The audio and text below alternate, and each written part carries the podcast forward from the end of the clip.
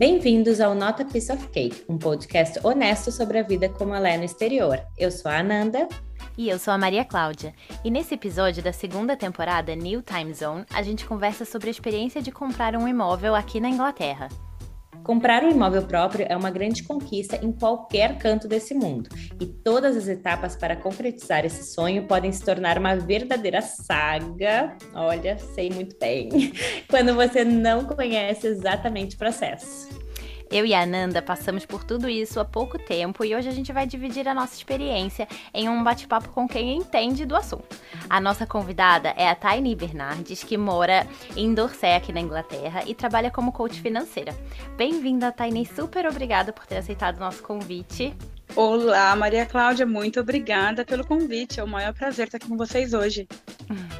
E para a gente começar o nosso bate-papo, conta pra gente como que você veio parar aqui na Inglaterra. Meninas, eu moro aqui vai fazer 15 anos já, faz bastante Uau. tempo. Faz. Eu vim, eu terminei minha faculdade no Brasil de educação física, nada a ver com o que eu trabalho hoje. Aí eu tava assim, não quero ser professora, não quero dar aula, não quero trabalhar com isso. Aí meu pai deu a ideia de eu fazer um curso de inglês. Aí eu vim para cá, passei nove meses. A início eram nove meses. E aí eu me apaixonei com o Reino Unido. Gostei muito do estilo de vida, de como era a da facilidade com, com que as coisas aconteceram. Então, eu trabalhei em diversos trabalhos diferentes, trabalhei, comecei e, a, e fui me achando. Aí eu fiz uma outra faculdade e comecei a entrar um pouco mais na área de business. E me até que, assim, daí trabalhei um tempo em restaurante e tal, só que quando minha filha nasceu, eu precisava de um trabalho um pouco mais fixo, né? Uma coisa que me desse é, de trabalhar de 5 e foi quando eu juntei a parte de business que eu conhecia, a parte de finanças e fui trabalhar no banco. E de lá eu cheguei na carreira que eu tô hoje como mortgage advisor. Uhum. Olha, a gente já fez um episódio sobre carreira e a gente falou justamente esse, essas voltas todas que a gente vai dando quando a gente muda de país, que é tanta mudança, uma revolução interna tão grande que a gente vai, vai circulando, vai indo, vai indo até se achar, né? Então, tua trajetória foi mais ou menos assim. Com certeza, Ananda. Eu assim, demorei para eu cair. Hoje faz desde 2012, então vai fazer 10 anos que eu trabalho no mercado financeiro.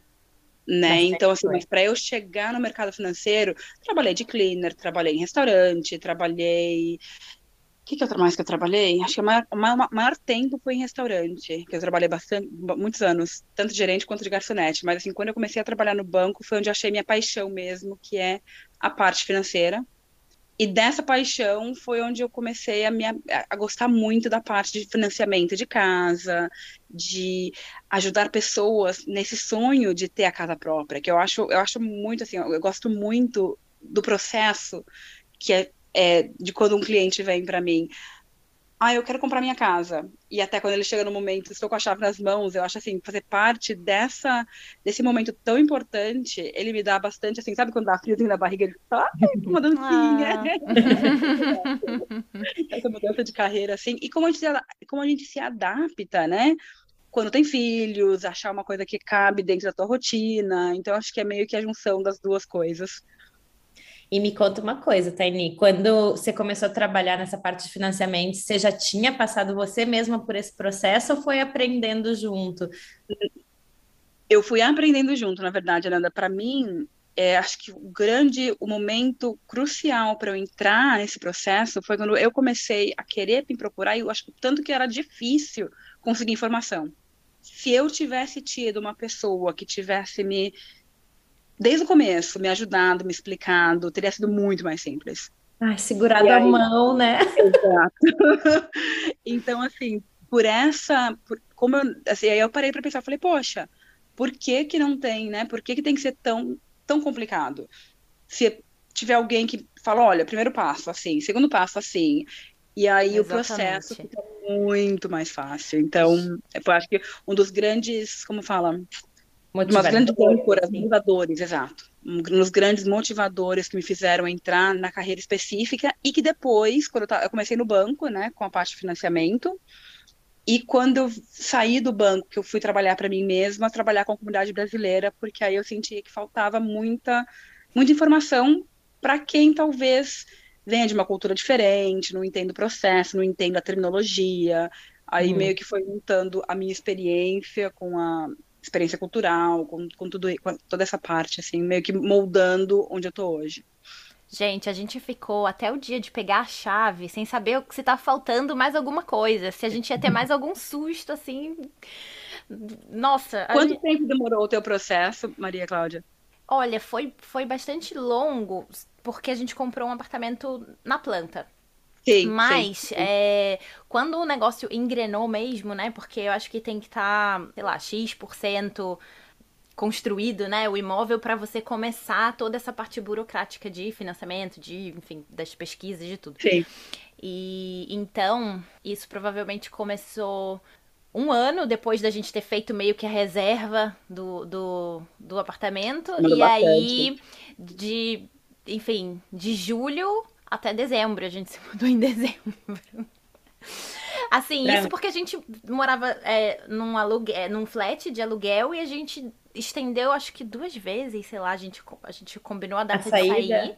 E graças a Deus, a, a proprietária, ela tava pensando em vender, porque eu acho que se ela tivesse querendo alugar, talvez ela tivesse alugado nesse meio tempo e a gente ia ter, assim, se ferrado. Mais um trabalho de arrumar alguma coisa entre é, outra. Pois ainda, é. Né? Mas como, como ela estava tentando vender, enfim, venda acaba demorando um pouco mais de tempo é, do que aluguel, mesmo o mercado sendo super aquecido. Então a gente deu essa sorte. Porque a gente tava completamente perdido. Mas a gente vai, vai falar, eu, eu espero, né? De cadê tava pra ver se. Sim, hoje, sim, mesmo é depois é. de ter comprado o apartamento, se eu entendo tudo o que aconteceu. Porque quando a gente tá vive é tão, é, é, tão sangue, suor e lágrimas ali naquele momento, né? Para mim foi um processo de muita ansiedade. E, e, parece que depois que a gente pega a chave, assim, tipo, aquilo se dilui e, e pronto. Ai, não quero mais nem saber. quero só curtir um trauma tão grande, né? quero esquecer. Tipo, é, quero deixa, mais. É tipo parto, né? Depois que passou, assim, ai, deixa pra lá. Deixa pra lá. Pra que ficar pensando nos Vou detalhes? Focar no bebezinho agora. Daí depois que a gente pega a chave, a gente quer focar na casinha, no decorar, é. nessa parte gostosa. Mas essa que, é uma, essa que é a questão, né? Assim, o nosso lar é uma coisa tão gostosa, a hora que você entra e fala eu posso fazer o que eu quiser com a casa agora, é minha. tipo, é... Exatamente. Ananda, quando você se mudou, vocês já planejavam algum dia comprar o imóvel de vocês por aqui? Ou isso foi uma coisa que com o tempo vocês decidiram? Eu acho que foi amadurecendo com o tempo. Logo que a gente chegou, era tanta coisa para se adaptar, a gente não conseguia ter essa visão do que, que a gente quer estar tá fazendo daqui cinco anos. E agora que a gente já está aqui cinco anos, eu jamais, quando eu cheguei, me viria no, no estágio que eu estou hoje. Então, assim, era tanta bagunça para arrumar, assim, na, naquela base, que a gente não tinha essa visão. Depois que a, que a gente chegou em Liverpool, começou a ver a realidade aqui um pouquinho mais acessível do que a de Londres, e a gente vai, vai trazer um pouquinho essas diferenças do, da onde comprar casa surgia às vezes no assunto. Eu era um pouco mais relutante. Eu ainda tinha aquela ânsia de tipo passar daquela adaptação tão difícil. Eu não queria ficar suando para guardar dinheiro. Eu queria aproveitar a vida europeia. Eu queria viajar. Eu queria comer bem. Eu queria comprar, sabe, aproveitar o, o dinheiro para o hoje. E o Fábio já não. Ele tinha muito mais essa consciência de não, mas se a gente começar a economizar agora, então foi um processo de convencimento assim e de balanço do casal. E vocês, Maria Cláudia, vocês tinham esse, esse desejo? N não. É, até porque eu imaginava assim, como a gente né, não tinha esse planejamento, ah, vamos ficar aqui tanto tempo, ou não sabemos até quando ficar, vamos ficar aqui. Então, sempre que a gente tinha essa conversa de comprar imóvel, eu sempre associava assim com uma coisa de, ai, vou criar raízes aqui. Então não sei. Então não, não sei, não tô preparada. E aí fui empurrando essa conversa com a barriga, assim, um tempo. É... Uma coisa que pesou muito, quando você fica muito tempo pagando aluguel em Londres, você se sente jogando dinheiro pro ar, assim, né, pro alto, porque é um, os valores são muito altos, né? O aluguel em Londres é muito caro e assim, tudo bem, você optou por morar ali, né, naquela localização, naquele apartamento, mas assim, não é uma coisa que vai voltar para você em algum momento. E aí, quando você começa a pesquisar e planejar e ver que talvez você gastando aquele mesmo dinheiro que você está gastando no aluguel, num, num mortgage, num financiamento, acaba sendo, né? Você tá juntando dinheiro e tá gastando mais ou menos a mesma coisa por mês. Enfim, muitas, muitas variantes, né, nessa, nessa história. Mas. É, e aí eu comecei a, a considerar. E outra coisa também, a gente se mudou muito no início, né? A gente ficou pulando de um lugar para o outro. E aí, quando a gente meio que tava num, num flat que eu achava que a gente ia ficar, sei lá, mais tempo. aí a, a proprietária veio com essa história de que estava interessada em vender. Aí eu falei, não, de não, novo, eu, não. Eu não. Aí eu tive um surto. Eu falei, Flávio, eu não aguento mais isso. Eu não quero mais que decidam por mim quando eu vou me mudar daqui pra lá. E. Aí foi que meio que desencadeou tudo e a gente falou, não.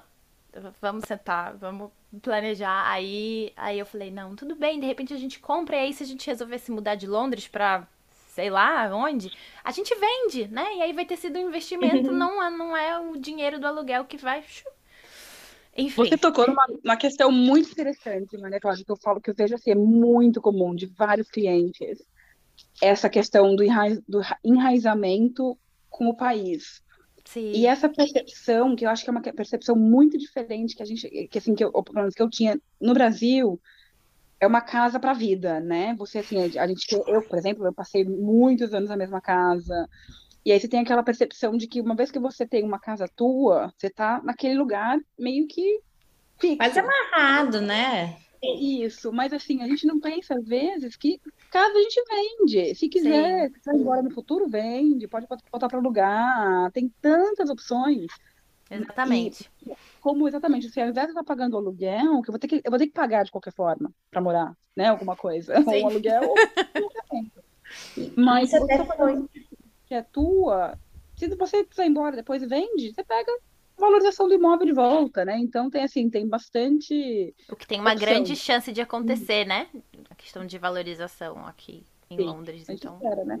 E, a, e, até veio uma pergunta no nosso Instagram, quando a gente colocou que, que é, seria esse o tema da, do nosso papo hoje, Taini. Uh, uma pessoa perguntou assim: vale mais a pena alugar ou comprar financeiramente? Acho que a Maria Cláudia trouxe um pouquinho da experiência dela. No meu caso Sim. também, o nosso mortgage hoje é exatamente a mesma coisa que a gente pagava de aluguel antes. Então, digamos que compensou porque a gente está fazendo um investimento em algo que é nosso, né? Qual é a tua experiência com isso? Essa, essa relação, Ananda, de preço, de valor que você paga do mortgage, de valor que você paga do aluguel, vai depender de alguns fatores, né, assim, para fazer esse cálculo. Primeiro fator é se você está comprando o imóvel do tamanho que você aluga. Uhum. Né, por exemplo, a proporção, eu moro num, num, num apartamento de três quartos, eu estou comprando um apartamento de três quartos. Porque se você comparar, eu moro num apartamento de um quarto e vou comprar uma casa de três quartos, é muito mais caro a casa, então pode ser que você pague mais de Sim. mortgage por esse motivo. Está comprando mais. Outra questão é o tempo que você financia. Né? Então, assim, se você é uma pessoa mais nova, que tem até 35, 40 anos, você pode financiar por até 30 anos tranquilamente. E se você financia em até 30 anos, o teu pagamento mensal vai ficar mais baixo, uhum. né?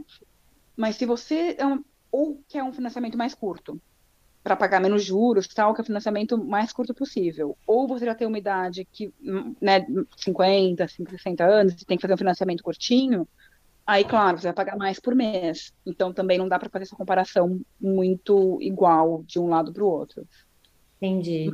Mas, assim, de valer a pena, eu sempre penso, né, assim, exatamente no ponto que vocês colocaram, de, ok, eu tô pagando, eu, tô no meu... Eu acho que o único momento que não vale a pena que talvez, não sei, não diga não vale a pena ou vale a pena, mas que tem que ser repensado, e se você pensa em vai ficar aqui um ano, dois anos no máximo.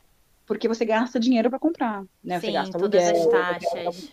Você paga, é, aluguel não, desculpa, você paga advogado, você paga stamp duty, então tem todos os gastos que pode ser que você tenha, que se você for embora muito cedo, você não vai conseguir pegar de volta. Aí talvez não valha a pena. Né? Meio, é. que, meio que essa comparação, assim, nesses momentos que eu diria, quando que não vale a pena, se for por um período muito curtinho. E, e falando isso. um pouquinho sobre assim as fases do processo, porque é um, processo que pode ser um pouquinho longo, tem diferentes momentos.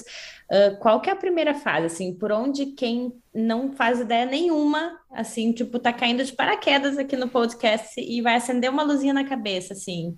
Qual o primeiro passo que você aconselharia? O primeiro passo é conversar com uma pessoa que entenda do processo, para você poder, ou então pegar informação no sentido de entender o que, que é possível, né? Por exemplo, assim, porque qual que assim, um resuminho do que, que é o financiamento. O que, que o que, que você precisa para comprar uma casa? Você precisa de uma renda e de um depósito. Então, assim, esse é o, é, o, é o mínimo que você precisa ter. Então, o primeiro passo é sempre entender aonde que a tua renda vai te levar. Então, assim, o que, que é possível comprar com a renda que eu tenho hoje? E quanto de depósito eu preciso para comprar tal imóvel?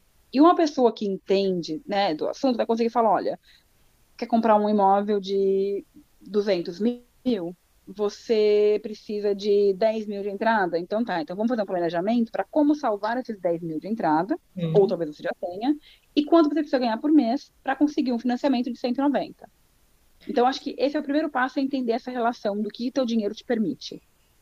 É, e eu lembro que no início do nosso processo isso foi muito nítido, porque a gente tinha a discussão entre três e quatro quartos. A gente, para a gente conseguir bancar uma casa de quatro quartos, de repente o bairro não era o ideal que a gente queria. Ou a gente pegava uma de três quartos e um bairro um pouco melhor. Então a gente teve que fazer esse balanço. O que, que é a prioridade para a gente nesse momento? E, encontrar a casa que entrasse. Mas para isso a gente teve que ter todo esse entendimento que você falou aí. E nesse sentido, a pessoa assim que acho que é bem indicada, que vem ao acaso ser assim a Taini, seria um mortgage advisor, ou também conhecido como broker, ou broker não é exatamente a mesma coisa. Eles são bem similares, na verdade. O mortgage advisor e o mortgage broker, é, antigamente tinha uma terminologia um pouco mais diferente, porque broker é, não necessariamente ele vai te recomendar um mortgage. Então, uhum. Então depende do financiamento que você faz, tá? Então assim, mas o termo quando o termo utilizado é similar. Então assim, a gente já responde pelas duas vezes. Uhum. Uma questão só né, nessa né, de primeiros passos, até porque é tão importante ter esse entendimento para evitar frustração. Porque assim, se você começa a ver, ah, eu quero comprar uma casa, quero comprar uma casa, e aí você começa a ver uma casa que está muito fora do teu bolso, uhum. né? Que está uhum. muito fora do teu orçamento. Aí quando, tipo, vem clientes para mim que fizeram um monte de pesquisa, começaram a fazer visitas a imóveis muito, muito maiores do que eles podem. Assim, me, que, me quebra o coração quando eu falo, esse não dá, entendeu? Porque assim, uhum. tem... Então, para evitar isso, porque quando você já sabe, ok, eu sei que eu posso até isso, aí você, você fala, não. Dentro do budget. E é um processo, né? Então, assim, não significa que você não consegue chegar naquela casa no futuro. Uhum. Mas compra primeiro, sai do aluguel, começa a pagar o teu financiamento, porque como a gente falou, conforme você vai pagando o teu financiamento, você vai aumentando o teu depósito. Uhum. E nada te impede daqui cinco anos vender esse imóvel que você está morando agora e comprar um maior. Né? Se for conforme a situação financeira vai mudando tal. Então, é, é acho que é legal ter essa conversa inicial para ter uma, uma visão real da situação atual mesmo. E uma coisa que eu achei muito legal nesse processo de pesquisar os imóveis, uh, a gente estava pesquisando um imóvel que fosse novo, então de repente é um pouquinho diferente de quem está procurando um imóvel que já foi construído, uma casa que já existe, que está lá, que de repente tem até alguém morando. Mas no, buscando um imóvel novo, eu achei muito interessante a experiência de começar o contato com as construtoras, daí eles te dão a chave, você vai lá, você entra, você tem muita liberdade para ver as casas modelo, que eles chamam, e ver a planta, e ver ver, porque cada construtora você começa a identificar um estilo, assim, uh, ah, essa construtora valoriza muito o espaço da cozinha, ou o tipo de janela mais aberta, iluminação. Então, você começa a identificar algumas coisas e começa a ver aquela lista de prioridades, porque uma coisa que uma amiga minha que tinha comprado uma casa antes da gente falou, e, e quando eu passei eu achei que é muito isso, você não vai conseguir ter tudo. Não é igual aquela visão que a gente tem no Brasil de que você vai desenhar a sua casa exatamente do jeito que você quer Sim. e você vai entregar para o arquiteto e ele vai transformar transformar aquela visão e vai ser a sua casa do jeito que você quis. Então, de repente, você vai ter a cozinha maravilhosa que você sonhou, mas o terceiro quarto vai ser menor do que você gostaria. Ou, de repente, a sala vai ser super bem iluminada e a cozinha vai ser numa posição solar que não é tão boa. Nunca vai, dá para encaixar tudo. É. Isso, assim, isso muita porque assim, eu tenho essa questão de casa, imóveis novos, né? No teu caso foi um imóvel novo, e tem, tem muita gente que prefere imóvel usado. Então, é, é muito de preferência pessoal, na verdade. Não tem um que é melhor que o outro. Depende da, do que você gosta. Uma vantagem de imóvel usado para algumas pessoas é que às vezes você tem mais liberdade de mexer no imóvel dentro. Né? Assim, alguns imóveis que às vezes estejam um pouco mais antigos, e aí talvez consegue fazer uma negociação no preço de compra, e aí você fica com um pouco, né, um dinheiro do depósito teu, ou salva dinheiro depois. E aí você consegue fazer reforma interna, alterar, por exemplo, ah, quero abrir a cozinha, quero ter uma sala maior, ou quero dividir a sala em outro quarto, ou fazer uma extensão, nesse sentido. Uhum. Né, que acho que às vezes também que é o que talvez consiga se aproximar um pouquinho dessa do teu, da tua posição de conseguir fazer do teu jeito um pouco mais do que era antes, mas sim. Eu achei engraçado esse seu comentário sobre as construtoras, Ananda, porque a gente acabou comprando o, o, nosso apartamento, é de uma construtora, de um apartamento que a gente alugou antes, que por acaso nós fomos os primeiros ah. inquilinos do apartamento. Eram pilares. Tal, total, os acabamentos, revestimento, piso, tudo isso. Então, assim, a gente amava aquele que a gente morou, assim, oito meses. é, e aí, quando a gente descobriu que, que esse prédio que a gente tinha ficado interessado era, era da construtora, a gente já ficou imaginando, nossa, a cozinha então vai ser daquele jeito, com aquelas appliances e, nossa, é muito engraçado. E de fato foi. Mas agora, uma coisa que me veio na cabeça, a gente falou assim sobre a parte de ver o budget, de ver então que tipo de móvel que você consegue comprar. E aí eu acho que tem uma coisa, uma pedra no sapato de muita gente que as pessoas às vezes não têm tanta clareza. Acho que você podia dar um overview para a gente, uh, Tiny, é sobre o credit score, que é um fator tão importante e que para a gente que vem do Brasil, que é um, é um pouquinho diferente essa questão de, de crédito e de construção de crédito, para mim sempre foi assim, uma incógnita muito grande entender o que, que é o bendito credit score, o que, que é bom, o que, que não é, porque a gente vê tanta coisa e por que ele é tão importante na hora de comprar uma casa? Fala um pouquinho e, pra e gente. E como que uma pessoa que não pode votar, que não mora aqui há muito tempo, que não que não, não entra em nenhum daqueles itens lá de como melhorar seu credit score. Gente, eu ficava muito neurótica. Eu ficava muito neurótica com isso. Vai explicar geralmente, né? Fala, não tá subindo, não tá subindo, não tá subindo. Essa, é, bateu numa, numa, questão muito legal, assim, é, meninas, porque o crédito, o credit score é uma pontuação de crédito que as financiadoras todas, não é só para financiamento de casa, é para compra de carro, é para cartão de crédito, é para pegar dinheiro emprestado, para empréstimo, para tudo. Todas as financiadoras usam como base para analisar o risco de uma pessoa para entender se a pessoa é boa pagadora ou não. O que, eles fazem? Eles têm uma pontuação interna que vai te dar um pontinho para cada coisa que você faz. Né? Então, assim, você paga tudo em dia, ponto. Você tem um endereço fixo por mais tempo, ponto. Então, assim, então o que, que afeta o crédito? Né? É, pagamento em dia de contas, quantidade de endereços que você tem no passado. Então, assim, por quê? Porque o banco. Maria Cláudia estava fazendo caretas. Eu sofri muito, eu sofri muito.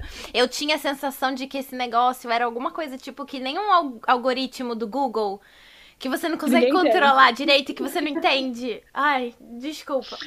E não, não, tudo bem, mas é, mas é exatamente isso, porque assim, quando você muda muito, e normalmente quem aluga a casa pode passar por esse problema, infelizmente, é que o banco ele quer checar estabilidade. Né? Então ele quer saber se você tem uma estabilidade no geral. Então, se você muda muito, então assim, quanto mais tempo no endereço só você tem, melhor o teu, melhor o teu, o, a tua pontuação. Uma coisa que é muito assim que eu falo, às vezes o pessoal fica meio fixado é com a pontuação de crédito em si, né? Cada banco, cada agência de crédito tem uma pontuação diferente. Então não se apega muito no ponto que você tem, mas sim em pagar tudo em dia sempre. Então, assim, o que, que vai te ajudar a manter um crédito com menos risco pela visão dos bancos? Ter todos os pagamentos em dia, não ter muitas contas. Então, assim, por exemplo, cinco cartões de crédito, seis contas de banco. Isso não é legal porque fica meio bagunçado. E cada vez que você abre uma conta nova, o teu crédito abaixa. Ele volta depois, né? Ele vai se estabilizando. Mas cada vez que você abre uma conta nova, o teu crédito cai. Então, se você abre muita conta, uma seguida da outra, teu crédito vai lá embaixo. E aí, para ele se recuperar de novo, vai mais um tempo também, porque tem que esperar a estabilidade outra vez. Então, cartão de crédito é bom, desde que você use pouco do seu limite disponível. Né? Então, assim, o que a gente dia, né? coloca é em torno de 20% a 30% do limite. E paga, paga em dia e paga tudo que é emprestado. Então, assim, você emprestou, tem, vamos supor, um limite de 100 libras. Usa 30 libras, paga tudo. Né? Ou proporcional, ou proporcional de acordo com o que você tiver. É. Então, essa é uma das formas que aí, respondendo a tua pergunta, Maria Cláudia, quem não pode se registrar para votar? Né? Assim, eu não sei o pessoal. O que, que é o registro? Quem que pode se registrar para votar são os europeus e os britânicos. Quem é Esposa é brasileiro de europeu, não. Com visto de, com visto de dependente não tem direito. Exatamente. Não importa o tipo de visto que você tem. Mesmo quando você tiver o settlement, não te dá direito ao voto. Então tem que trabalhar um pouquinho mais forte as outras áreas. Exato. Gente, é... esse, eu achava que pagando o cartão de crédito tava tranquilo, mas eu, eu não sabia que isso de usar até 30%. Gente. É porque é o tanto que você usa. Porque, é como eu falei, como é chocada. Se você começa a chegar muito perto do, do, do, limite, pro banco, eles estão pensando, upa, ela tá usando muito do crédito disponível. Mas eu faço tá isso para conseguir milha. É.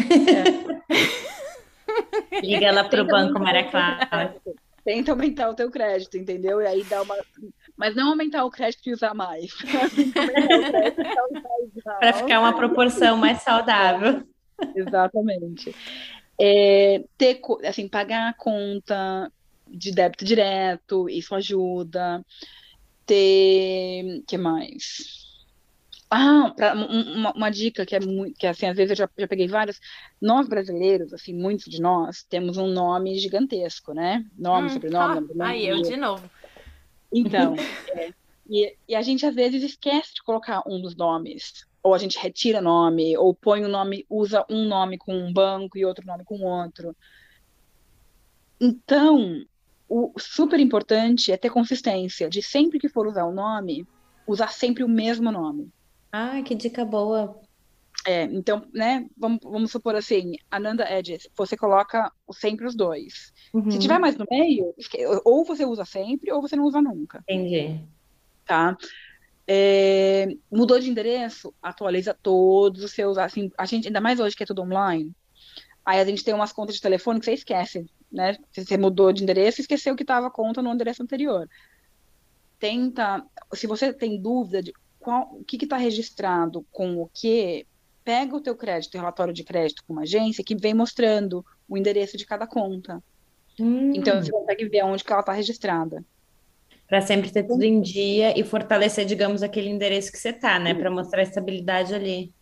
E mostrar que você tem consistência, porque senão pode parecer que você tem dois endereços, e aí pode gerar risco de fraude, então, assim, pode parecer que tem endereço, tem conta no endereço que você não mora. Uhum. E aí o banco fala, oh, tem uma coisa errada aqui, então assim, dá, dá, de risco, entendeu? Então, tudo, tudo, tudo nesse sentido, assim. Então, mas é uma incógnita, meninas, que assim, a gente vai viver tentando entender elas. O algoritmo. Às vezes, nada, vezes sobe do nada, às vezes fica meio. Mas para a compra da casa, assim, né, ligando um pouco essa, é, a conversa nossa, se você tem um depósito 15%, vamos supor de 15% para mais do imóvel, ou se você está comprando pelo Help to Buy, que normalmente você tem um depósito maior, é necess... É, o crédito em si não precisa ser tão forte. Uhum. Porque para o banco o risco é menor, então você não tem que estar tá com o crédito perfeito, super alto. Se você está comprando com 5 ou 10% de entrada, é quando o teu crédito tem que estar tá com um pouco mais de substância. Uhum. Entendeu? Um pouco mais forte nesse sentido. Então, isso tem bastante influência na, na porcentagem de depósito que você tem para comprar a casa. Eu sempre tive esse negócio aqui que eu acho. Sei lá, eu não tinha isso quando eu morava no Rio de Janeiro. Mas é porque aqui tem muita. É, como chama? Corretora de imóvel com as fotinhas. Aí você vê aquelas fotos, né? Daquele jardim, aqueles quartos. Aí você fica. Ah, meu Deus. Namorando. Namorando. Então, assim, quando eu nem pensava em comprar, eu já ficava parada, assim, tipo, sei lá, eu ficava parada na vitrine, assim, namorando imóvel que eu nem pensava em comprar. E, assim, quando a gente se mudou, finalmente comprou e se mudou. Aí eu falei, agora eu vou ter férias disso, né? Mas não é que eu ainda paro na frente das vitrines e fico olhando. Aí eu falo assim, Maria Cláudia, você acabou de se mudar, não, não, não quero agora, mas tipo, quem sabe um dia. Calma, né? É. Mas, mas, mas eu, isso eu faço muito. Né? Assim, um dos motivos que eu faço bastante isso é meio que o pessoal pergunta o valor de casa em tal lugar. Então, assim, eu gosto de saber mais ou menos o preço de, né, que tem em cada região, para entender o que, que tem, o que, que não tem, se está fácil, se está difícil. Mas às vezes aí começo a ver para mim, você fala, hum, mas aquela casa ali, falo, hum, mas aquele lugar ali é tão legal também, como será que seria morar ali? Mas eu, quando eu, quando eu era pequena, eu me mudava muito, né? Meu pai era sempre transferido de uma casa para outra. E aí eu falo, assim, eu tenho um prazo de validade aqui, né? Começa a dar alguns anos no mesmo lugar, eu começo a ficar com, com micheira de querer mudar de novo. o parceiro fala, Tani, para, chega, a gente não vai mudar Eu queria de novo. E agora que você falou isso sobre ver, acompanhando o mercado em diferentes regiões, assim, o que, que a gente pode falar um pouquinho, principalmente acho que num comparativo com Londres, que é um mercado assim que é gritante, porque como diz a Adele, nem ela consegue, né, bancar um imóvel em Londres, o que, o que dirá os meros mortais, né? Com então, certeza. Então, assim, fala pra gente um pouquinho dessa diferença entre, digamos, Londres e interior, chamamos assim, outras regiões da Inglaterra. É do mundo, né? Pode fazer desse tipo jeito. isso. Olha, ela é gritante. É uma diferença, assim, é, gigantesca. Eu estava em Londres hoje, né? Eu estava em Londres ontem, fui num evento, voltei hoje eu estava conversando com, com a Maíra, que é outra menina que a gente trabalha comigo, sobre o preço de imóveis em Londres. Assim, um apartamento, né, como vocês sabem bem, eles são bem mais caros. E eu comparando com os imóveis, e tem muita diferença muito grande também de norte e sul. Né? Assim, então, não é só Londres. Tem Londres. Ah, tô norte, interessada nisso. E sul da Inglaterra. Então, assim, tem bastante diferença nessas geográficas dessa forma. O norte da Inglaterra é, tem casas muito mais. Como fala affordable? Tem casa muito mais em conta, obrigada. Tem casa muito mais em conta. E o preço, o custo de vida, assim, na verdade, ele não se difere tanto com o custo de vida do sul, mas o preço de casa no sul é muito maior. Então, se você olha, por exemplo, né, vou dar um exemplo, um, um imóvel de três quartos tá? Uma casa de três quartos normal. No sul da Inglaterra, você vai ficar em torno de um, entre 250 e 350 mil libras. Uma casa no norte da Inglaterra, de três quartos, vai ficar entre. Depende, o norte tem bastante, tem, tipo, Midlands também tem bastante diferença, então assim, mas entre 200 e 250 né? Então, assim, então tem uma diferença nesse sentido. E Londres, numa casa de três quartos, você vai pagar, sei lá, 800, 900, um milhão, milhão e pouco, facilmente, dependendo da região de Londres que você mora. Então, assim, então, né, tem uma diferença aí de bastante. Então eu vou terminar de gravar o podcast hoje e vou voltar a conversa com o Flávio, né? Será que um dia a gente vai para alguma cidadezinha assim, a uns 40 minutos de trem de Londres?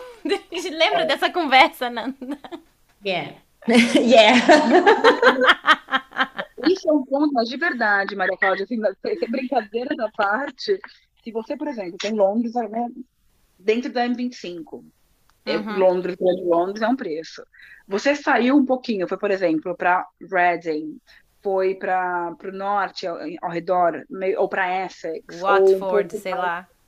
É, um pouco mais, um pouquinho para fora, o preço já fica muito mais baixo. Né? Assim, você vai pagar numa casa ao, ao redor de Londres em torno de uns 400, 500 mil, o que você pagaria um milhão em Londres, né? Então, assim, então dá bastante diferença se você tiver essa esse, né, essa facilidade de locomoção. Ou uma coisa assim que acho que a gente viu muito com a pandemia é uhum. como a gente uhum. consegue trabalhar de casa hoje, né? Então assim, eu vi muitos, muitos clientes conseguindo se afastar um pouco de Londres, conseguindo comprar imóveis com um pouco mais de espaço por conta da facilidade de trabalhar de casa. Então, sei lá, às vezes até tem um escritório em Londres, mas pode ir uma vez a cada 15 dias, uma vez por semana, o que antes talvez ficaria Não inviável. fica tão desgastante. Não, exato. E caro também, né? Porque trem para ir para Londres. Sim. Sim. Custo Aí já adicionou na conta, né? Já vira quase que um outro financiamento. Pra Londres. Não, eu vivo em Londres mesmo, tô pagando muito mais caro. Então tem bastante dessa diferença de preço. Então, assim, então, eu acho que uma das conversas que é legal quando, tá, quando o pessoal está pensando em comprar casa é pensar na localização. Né? Onde, onde, para onde que eu posso mudar? E conhecer o lugar antes, e saber se você gosta, como você, né, Ananda, você fez a, a mudança de Londres para Liverpool, né? Qual que é a comparação? Porque assim, Liverpool ainda é uma cidade enorme, é uma cidade cheia de oportunidades, de coisas, de vida. Às vezes o pessoal fica bastante preso a Londres, fala, não, Londres é, o- é onde eu conheço, mas o Reino Unido tem muito mais opções além de Londres. É, e- no nosso processo de mudança para Liverpool foi uma pergunta. Eu comecei com, a- com uma amiga a falar a mesma coisa, assim, não, ah, a gente está pensando em mudar, mas a gente quer ficar assim pertinho de Londres. Só que era uma época que a gente não tinha um emprego em Londres que nos prendia à cidade, que o emprego que a gente tinha lá a gente poderia ter em qualquer lugar, assim, trabalhando em hospitality, warehouse, um emprego totalmente trocável, digamos assim. Então ela disse assim, o que, o que que te prende? Por que você tem que estar tão perto de Londres?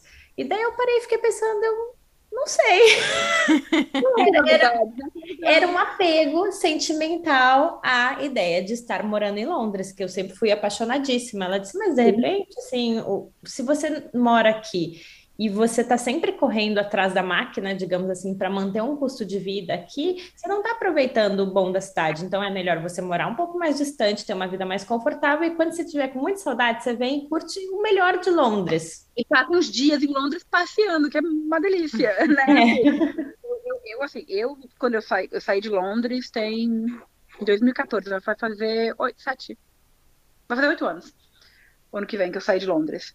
E para mim, exatamente nessa mesma questão, assim, de ter uma outra experiência, de morar numa outra cidade, né, de, de uma outra parte da, da região, mas vira e mexe, igual, tava lá em Londres ontem, ontem, hoje, aproveitei a cidade, voltei, aí eu vou de novo de vez em quando, porque tem muita coisa, né, que é legal lá. Sim. Mas tem essa, assim, se você tem essa opção de locomoção, eu acho que vale a pena levar em consideração por um desses motivos a compra de casa, que dá bastante diferença.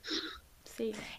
E para a gente começar assim a fechar o nosso assunto, porque é um daqueles assuntos que a gente poderia ficar horas e horas aqui, que não acaba nunca, né? Ah, o que que assim, a Maria Cláudia, você pode dizer pela sua experiência, acho que a Taini também pode trazer a, a experiência de trabalhar com múltiplos clientes. Qual que é a coisa mais difícil nesse processo todo aí de comprar uma casa? Hum, Olha, eu acho que no nosso caso foi simplesmente o fato da gente desconhecer as etapas do processo, porque a gente sabia que, é, que a gente precisaria, enfim, ter aprovação, conseguir um financiamento, ter a ajuda, né, que eles chamam aqui de solicitor, que nada mais é do que um advogado que vai te ajudar com toda a parte de contrato, blá blá blá. Mas a, a, a mencionou um, um pouco no início, né, que é uma série de, um- são uma série de terminologias e de etapas que são completamente diferentes de, do processo no Brasil. Mesmo quem, quem já, já passou, né, pelo, por isso no Brasil, já comprou um imóvel no Brasil, aqui é completamente diferente. Então, é, a gente pegou indicação com amigos de, de solícito, é, mas ainda assim, eu acho que assim, faltou a gente sentar com alguém, com a Taini. e olha, são essas etapas do processo, porque mesmo no, no- quando você tá é, trabalhando no, no contrato, tem, enfim, completion date, tem 50 mil dates, e você fica, mas tá bom, mas e agora? E qual é a próxima? E quando, mas e a chave? Quando que eu vou pegar a chave?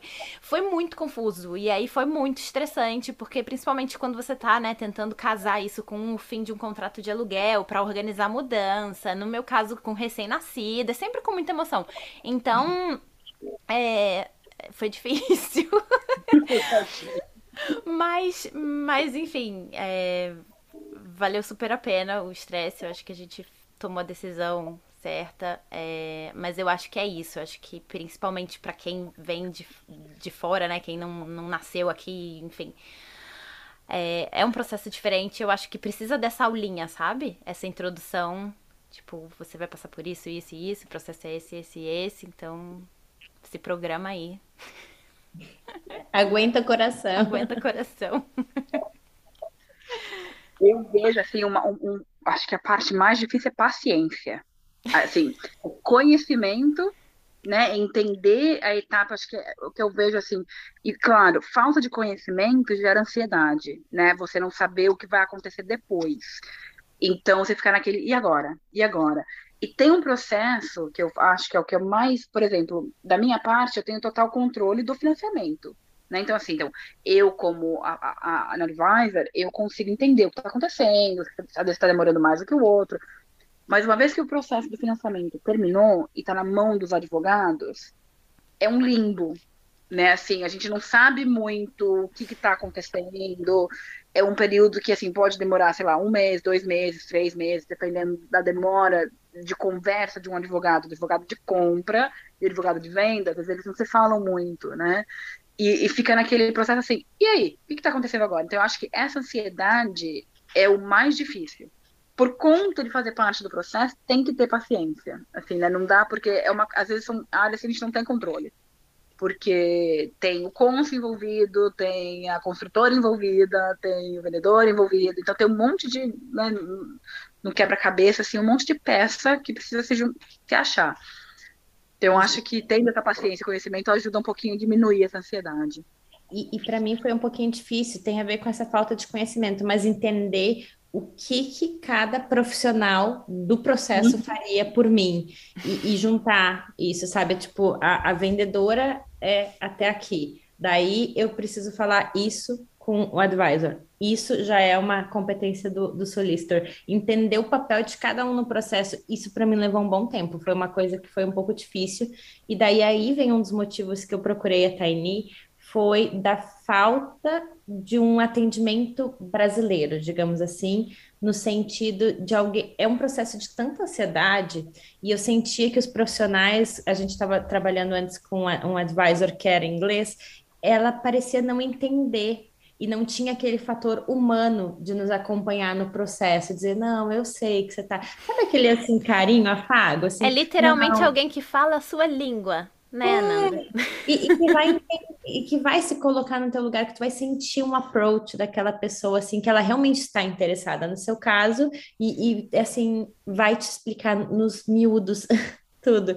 E quando a gente entrou em contato com a Taini, ela segurou na nossa mão, sabe? Foi isso que ela fez, assim, desde o início, de ouvir, de, de dar atenção e de dizer não, e, e, manter informado, porque aqui, assim, a outra advisor, a gente jogava as coisas e daí a gente tinha que ficar procurando ela. Eu achava tudo muito frio nesse processo com os ingleses que estavam nos atendendo. O solicitor também muito frio, muito assim, na, fiz isso, preciso disso, e, e, sem muita comunicação no meio do processo. E a Taini, então, fez assim, uma diferença gigantesca, porque aquela coisa que ela vira quase, ela não é só advisor, ela é psicóloga. Terapeuta. Tá incluso.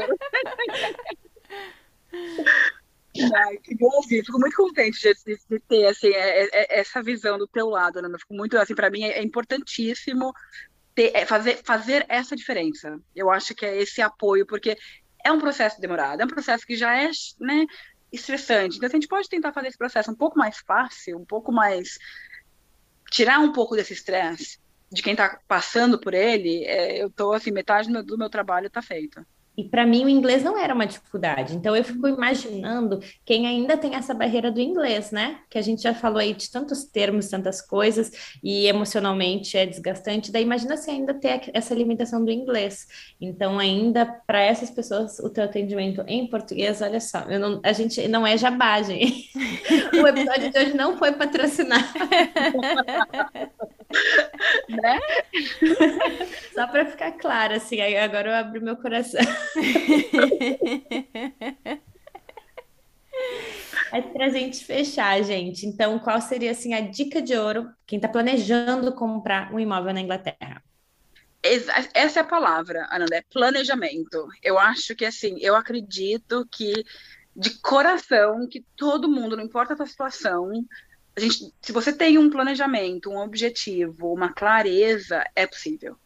Assim, eu, eu já atendi clientes de diversos caminhos, diversos é, back, né, diversos, como fala, diversos vias de vida e os que têm planejamento, sabem o que querem e que falam, não, vamos sentar e trabalhar junto para chegar a entender o que consigo fazer, dá certo. Assim, a gente né, vive, nós vivemos num país que nos dá diversas oportunidades. Então, vamos abraçá-las. Uhum. Né? Então, acho que essa parte do planejamento é, é, bem, é bem importante. O que eu ia falar era nesse sentido também, assim, mas numa questão mais de planejamento de tempo. Eu acho que um pouco do meu trauma, né, de, de mudar a data da, da mudança algumas vezes. Eu acho que, sei lá, se você gostaria de se mudar em um ano, se planeja então para mudar em um ano e meio. E aí, se for antes, você vai estar no lucro. Mas é, é contar aí com um, um, um, tempo extra, porque, como, como a Tiny disse, tem algumas coisas que, mesmo você sabendo depois, né, quais são as etapas do processo, tem algumas etapas que você não tem controle. Então, pode demorar um pouquinho, um pouquinho mais. Então. É para mim, uma coisa que fez muito, muita diferença foi falar com pessoas que tinham passado por isso antes. A gente teve, assim, a, a sorte de estar cercado por alguns amigos que passaram pelo processo um pouquinho antes da gente. E eu, assim, aluguei aquelas pessoas, gente, sem medo, sem dó, sem piedade.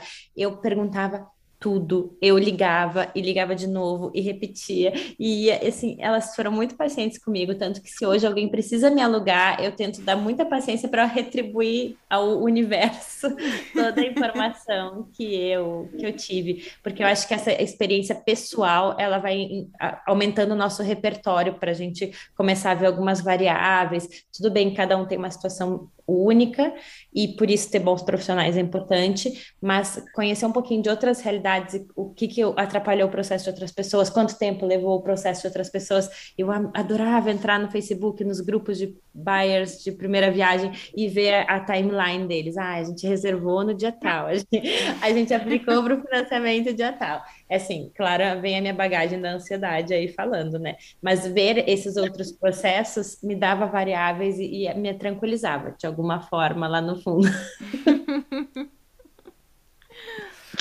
Né? a, gente, a, a, gente acha os nossos mecanismos de para conseguir lidar com a situação, né? Então cada um é o que te faz um pouco melhor, eu acho que é, não, com certeza.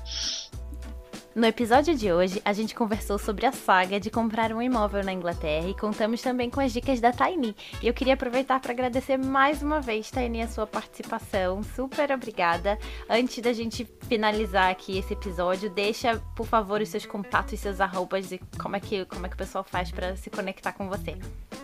Muito obrigada, Maria Cláudia. Muito obrigada, Nanda. Foi o maior prazer essa conversa super gostosa hoje à noite com vocês.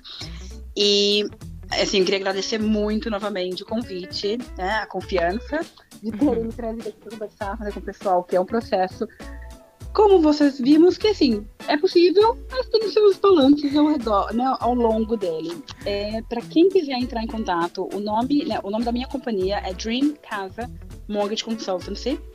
Então, é, acho que a forma mais fácil de me contactar é pelo Instagram, que é o arroba DreamCasaUK casa em português, mas então Dream Casa UK. Então, dessa forma, assim, me mande mensagem.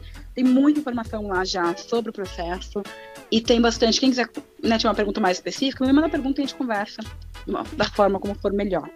E tem muito conteúdo já lá, né? Assim, eu já acompanhei outras lives que você fez, os seus stories, sempre trazendo várias dicas e dá para ir absorvendo aí um pouquinho dessa montanha russa toda. e se você curtiu esse episódio, não deixe de compartilhar e seguir o Nota Piece of Cake na sua plataforma de podcast favorita. A gente também tem um perfil lá no Instagram, que é o arroba Podcast, para você ficar por dentro dos temas dos próximos episódios e também onde você encontra os links para ouvir o podcast. Até a próxima semana. Até!